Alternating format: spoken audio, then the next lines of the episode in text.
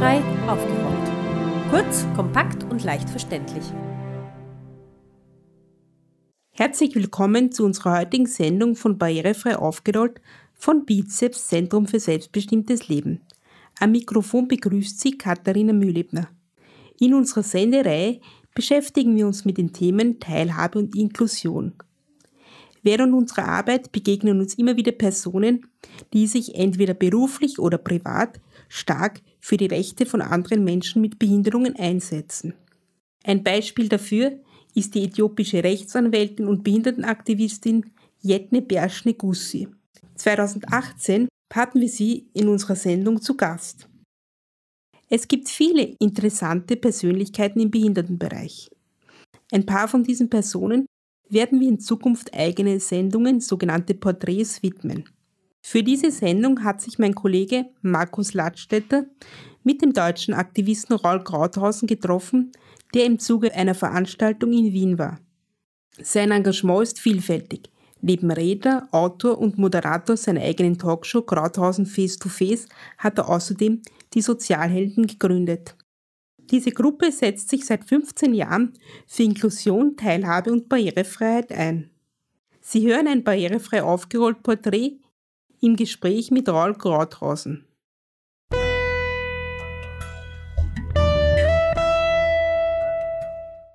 Wie würden Sie sich beschreiben und wer ist Raul Krauthausen?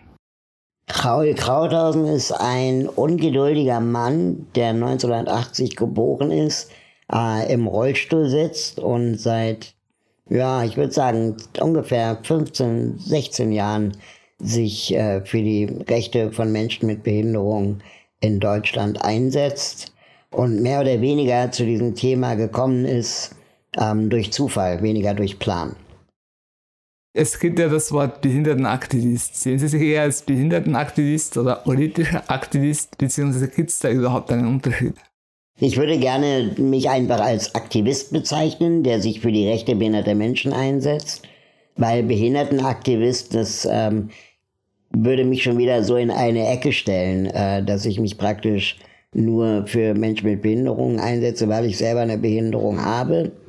Ähm, aber ich beobachte, je länger ich mich in diesem Thema tummle, äh, dass es unglaublich viele Schnittmengen gibt mit anderen Minderheiten in unserer Gesellschaft oder unterdrückte Gesellschaftsgruppen, ähm, so ich mich vielleicht auch zu denen zählen würde, ähm, wenn ich zum Beispiel auch eine Frau wäre oder auch einen Migrationshintergrund hätte, habe ich aber nicht. Deswegen setze ich mich vor allem für behinderte Menschen ein. Aber sehe sehr viele Gemeinsamkeiten. Wie sind Sie zu diesem Themenfeld genau gekommen? Also Sie haben erzählt, Sie sitzen im Rollstuhl. Äh, war das für Sie dann von vornherein klar, dass Sie sich in diesem Themenfeld ähm, betätigen wollen? Nee, überhaupt nicht war das klar. Ähm, ich habe ganz normal studiert, bin ganz normal auf eine, auf eine Schule gegangen, wo Kinder mit und ohne Behinderung gemeinsam beschult wurde. Ich hatte eine tolle Kindheit, ich hatte eine tolle Studienzeit und ähm, habe erst sehr spät realisiert, dass meine Laufbahn ähm, gar nicht so typisch war wie die Laufbahn vieler anderer Menschen mit Behinderung in Deutschland. Das heißt, ich hatte das Glück, ähm, ziemlich gut ausgebildet zu sein und äh, mir wurde erst sehr spät klar, dass es nicht der Normalfall ist und ähm, wollte aber auch gleichzeitig gar nicht so viel mit Menschen mit Behinderung ähm, zu tun haben, weil ich dachte immer, nur weil ich selber eine Behinderung habe, muss das ja auch nicht heißen, dass mein Freundeskreis behindert ist oder meine Eltern haben immer versucht, mich mit anderen Behinderten bekannt zu machen und ich fand es irgendwie immer unangenehm, weil ich dachte, naja, nur weil jemand auch im Rollstuhl sitzt, muss das ja nicht heißen, dass wir beste Freunde werden.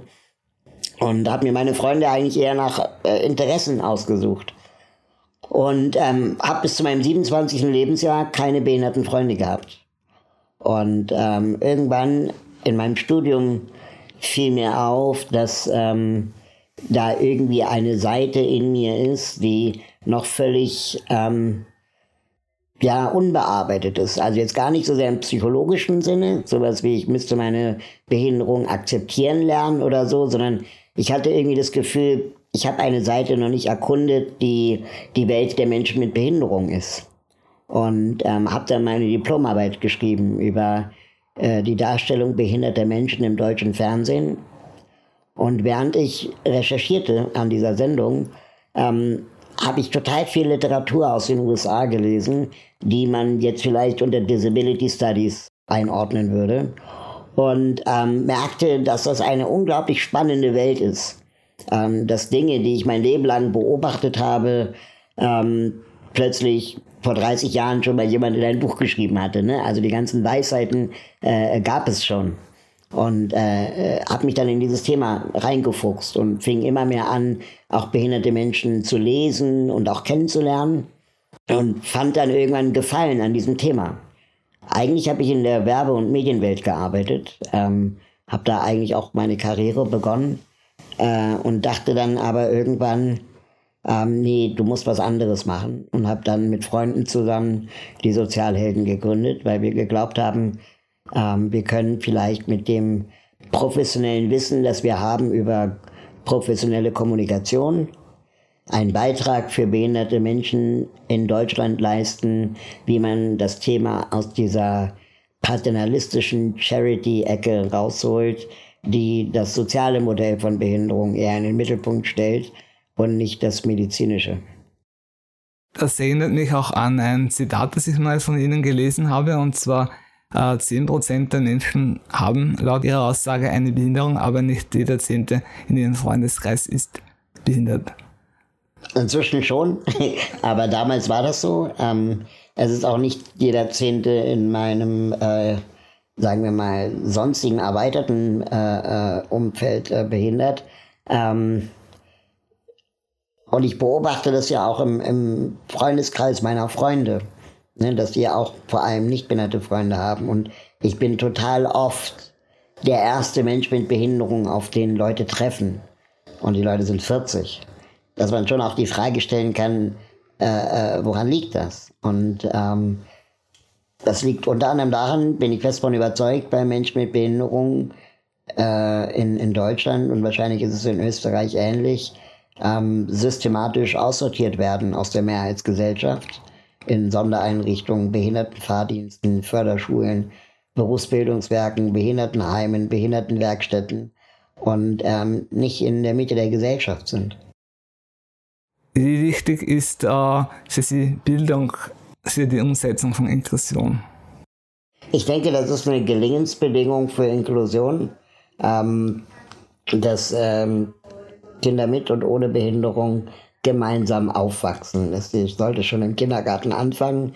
Wenn man Kinder dabei beobachtet, wie sie gemeinsam aufwachsen, dann wird man feststellen, dass ähm, die Andersartigkeit, die äh, Erwachsene zwischen behindert und nicht behindert sehen, die sehen die Kinder gar nicht. Die sind vielleicht am Anfang interessiert und neugierig, aber nach spätestens drei Stunden hat sich das für die irgendwie zu der neuen Normalität äh, entwickelt. Und ähm, es ist super schön, Kinder dabei zu beobachten, äh, ähm, wie sie miteinander spielen und auch umgehen, völlig unabhängig davon, ob jemand weiß, schwarz, behindert oder nicht behindert ist. Ähm, und wenn Kinder das von der Pike auf lernen, dann wird es ihnen später im Erwachsenenalter auch weniger schwer fallen, ähm, auf ihn oder sie später zuzugehen, ähm, wenn er oder sie eine Behinderung haben.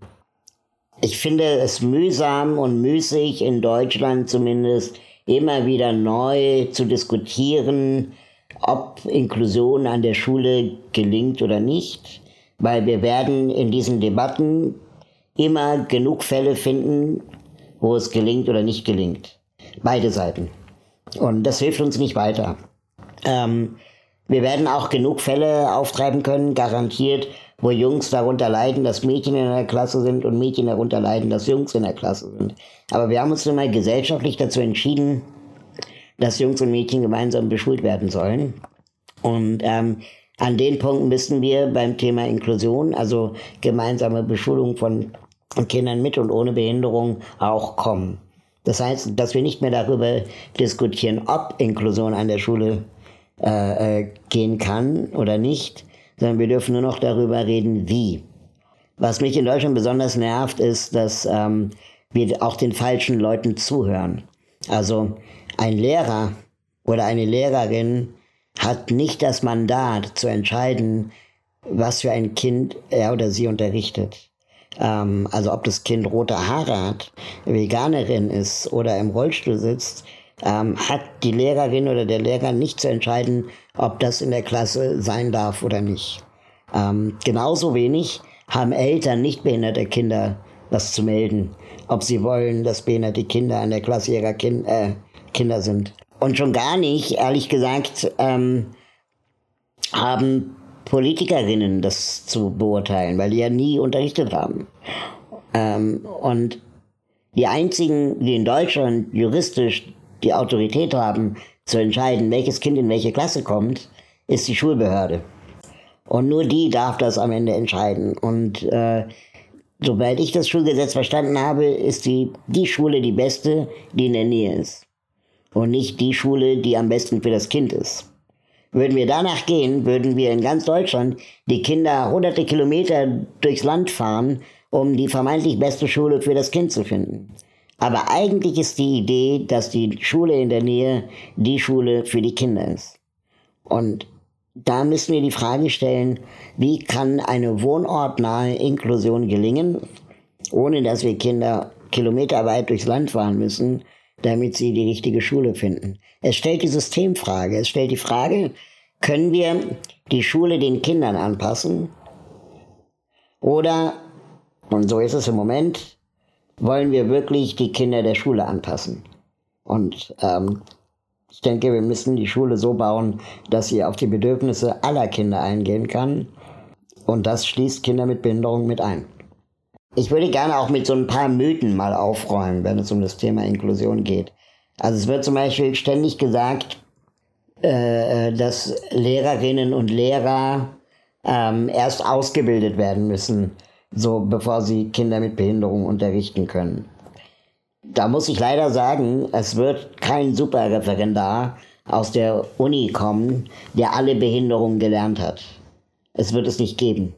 Weil A gibt es so viele Behinderungsformen, das kann man gar nicht lernen.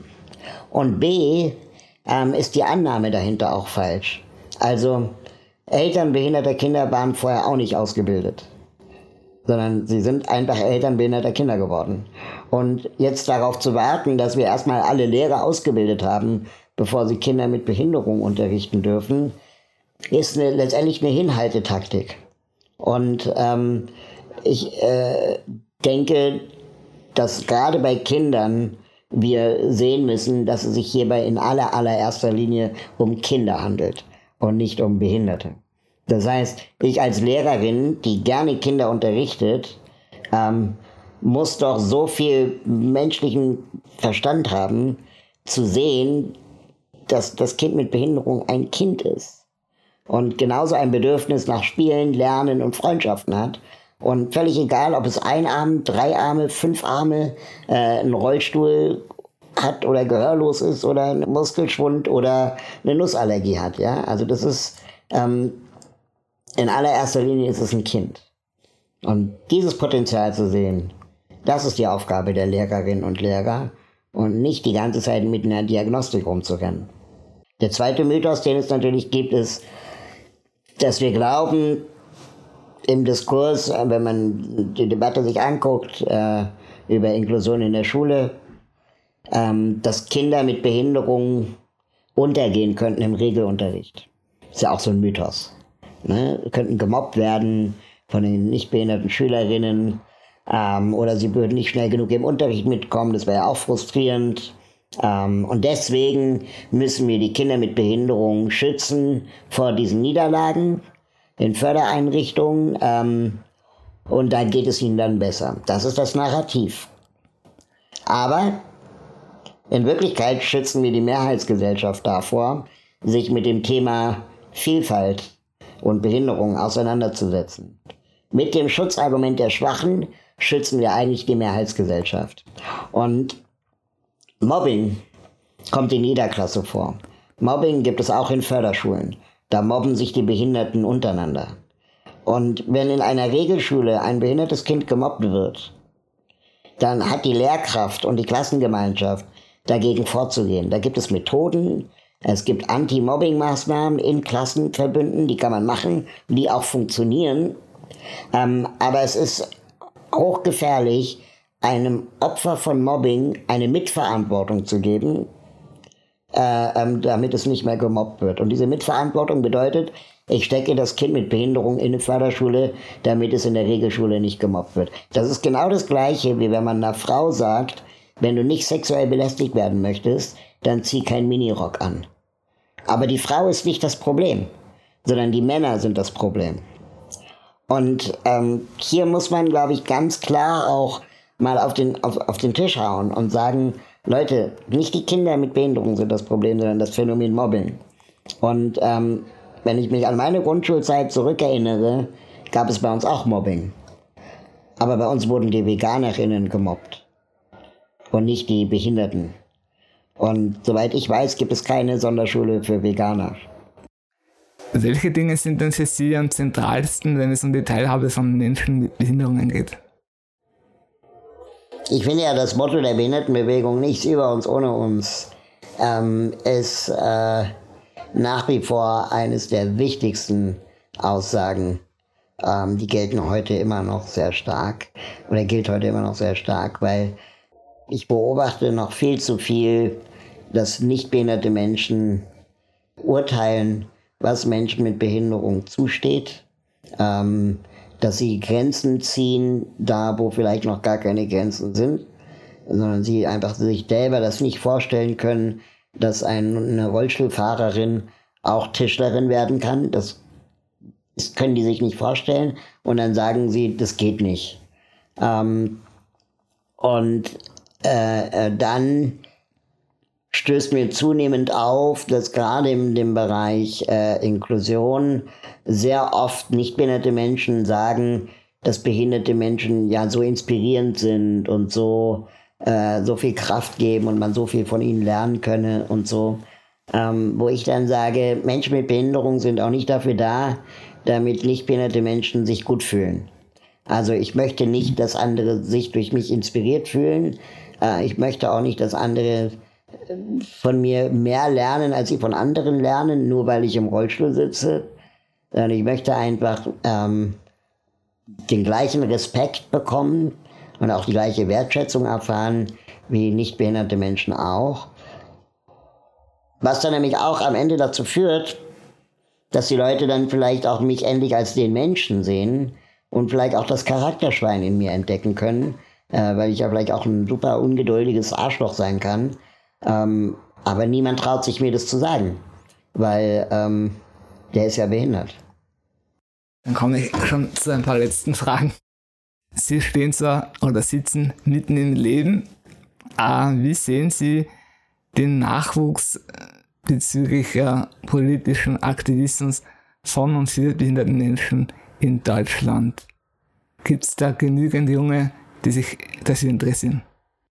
Als wir 2016 in Deutschland gegen das Bundesteilhabegesetz protestiert haben und gegen äh, das Behindertengleichstellungsgesetz in Deutschland, ähm, da hatte ich äh, mit vielen anderen Aktivistinnen und Aktivisten älteren Semesters äh, Kontakt und ähm, wir haben große Proteste organisiert, wir haben, glaube ich, sehr viel mediale äh, Aufmerksamkeit erzeugt. Ähm, und äh, die älteren Aktivistinnen und Aktivisten haben mir damals gesagt, dass sie ähm, gerade Zeuge wurden von einem Wiedererwachen, Wiedererstarken, Auf, äh, Aufleben der Behindertenbewegung äh, seit 20 Jahren.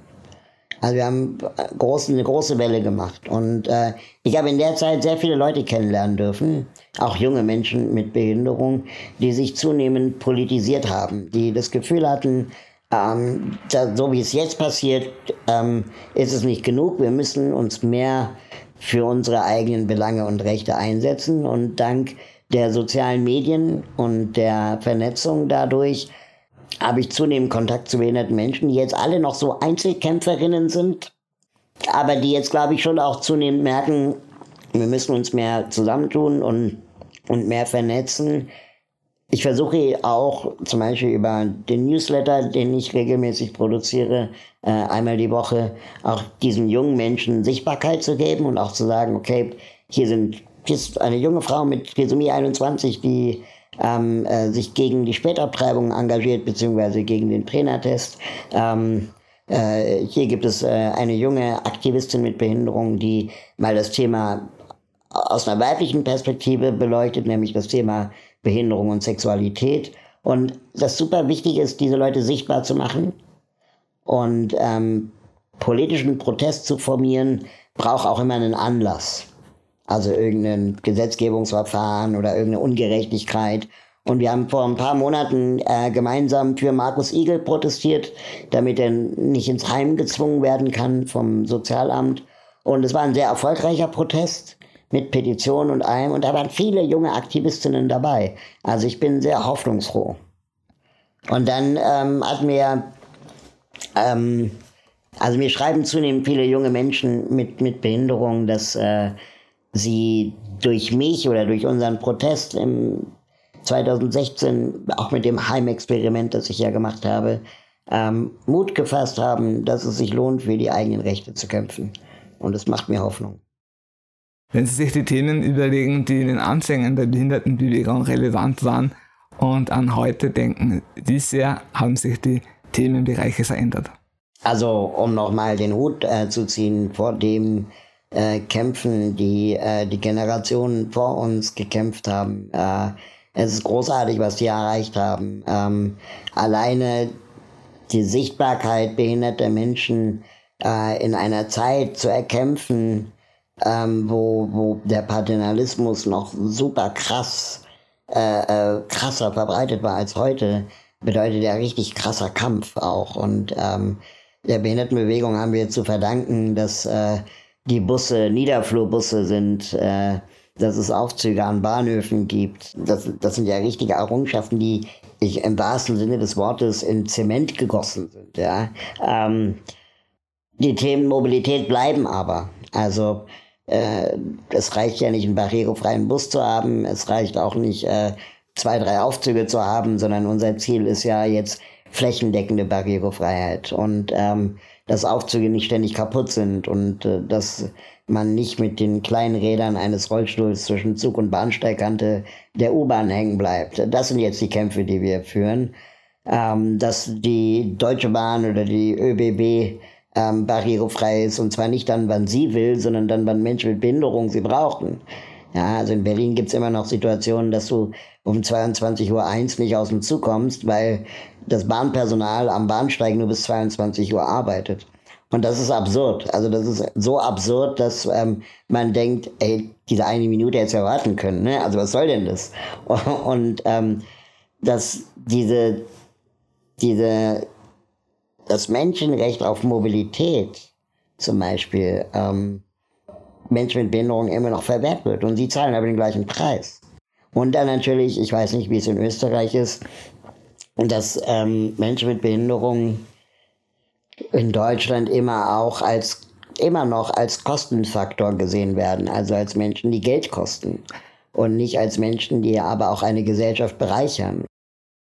In Österreich ist ein großes Thema die sogenannte bundeseinheitliche bundesweit gleiche äh, Regelung für persönliche Assistenz, die es mhm. nicht gibt. Wie sieht da die Situation in Deutschland aus?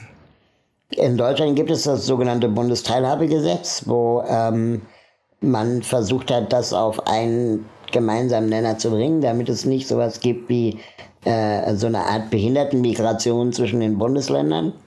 Ähm, leider ist Deutschland auch föderal strukturiert, das heißt, äh, die Implementierung dieser Bundesgesetze in Länderebene ist dann jedem Bundesland überlassen, wer die Kostenträger sind und wie das Ganze abläuft. Und äh, es kristallisiert sich gerade heraus, dass je konservativer ein Bundesland ist, zum Beispiel das Saarland, wo eben der Markus Igel lebt, ähm, wesentlich kostenrestriktiver äh, äh, mit Menschen mit Behinderung umgeht und ständig drei, äh, jeden Euro dreimal umdreht und äh, dann auch Menschen mit Behinderung durch Beratung, ich sage es jetzt mal höflich, durch Beratung in Behindertenheime zwingt.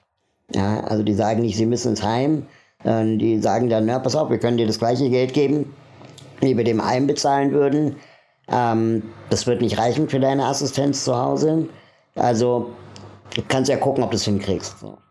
Und äh, dass äh, zu Hause leben teurer sein könnte als im Heim, ist irgendwie offensichtlich, weil du die Assistenten ja selber bezahlen musst. Ähm, ist aber auch letztendlich dein Grundrecht auf die freie Bestimmung des Wohnortes und der Wohnform, äh, was im Grundgesetz verankert ist. Ähm, gleichzeitig hast du aber keine andere Wahl, weil dir wird nicht mehr Geld gegeben und dann gehst du doch ins Heim. Und äh, nicht alle Menschen mit Behinderung haben die Kraft, da juristisch gegen vorzugehen. Und äh, das beobachten wir gerade, dass eben in vielen Bundesländern, die konservativ regiert sind, da versucht wird, ähm, Menschen zu zwingen.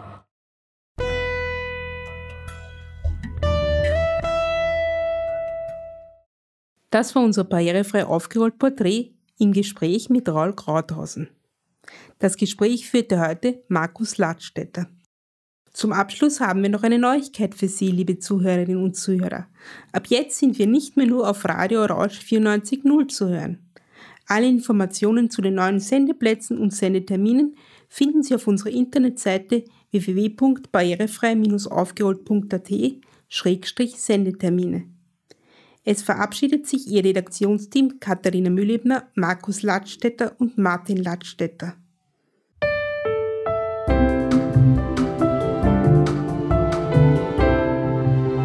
Barrierefrei aufgerollt. Kurz, kompakt und leicht verständlich.